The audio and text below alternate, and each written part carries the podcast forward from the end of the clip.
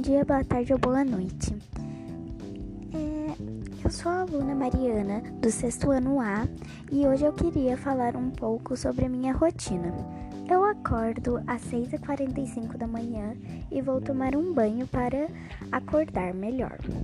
Depois eu tomo um café da manhã e assisto aula. Depois que eu assisto aula, eu vou ajudar minha mãe a arrumar a casa. É, depois de arrumar a casa, eu almoço e daí eu descanso um pouquinho. De tarde eu faço atividades, vejo as coisas que tem para fazer, os encontros no Google Meet.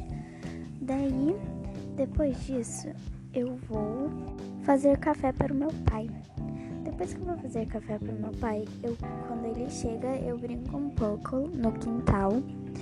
É, brinco com minha cachorra, com meu gatinho vejo a live da igreja, vou tomar outro banho para eu jantar e depois ir deitar para ver TV ou então ir dormir direto.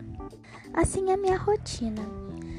É para eu ocupar minha cabeça, para mim não pensar no isolamento social, porque é muito triste quando eu lembro da palavra isolamento social, porque eu não tô mais perto das minhas amigas, eu não vejo mais elas, né? Só pela internet.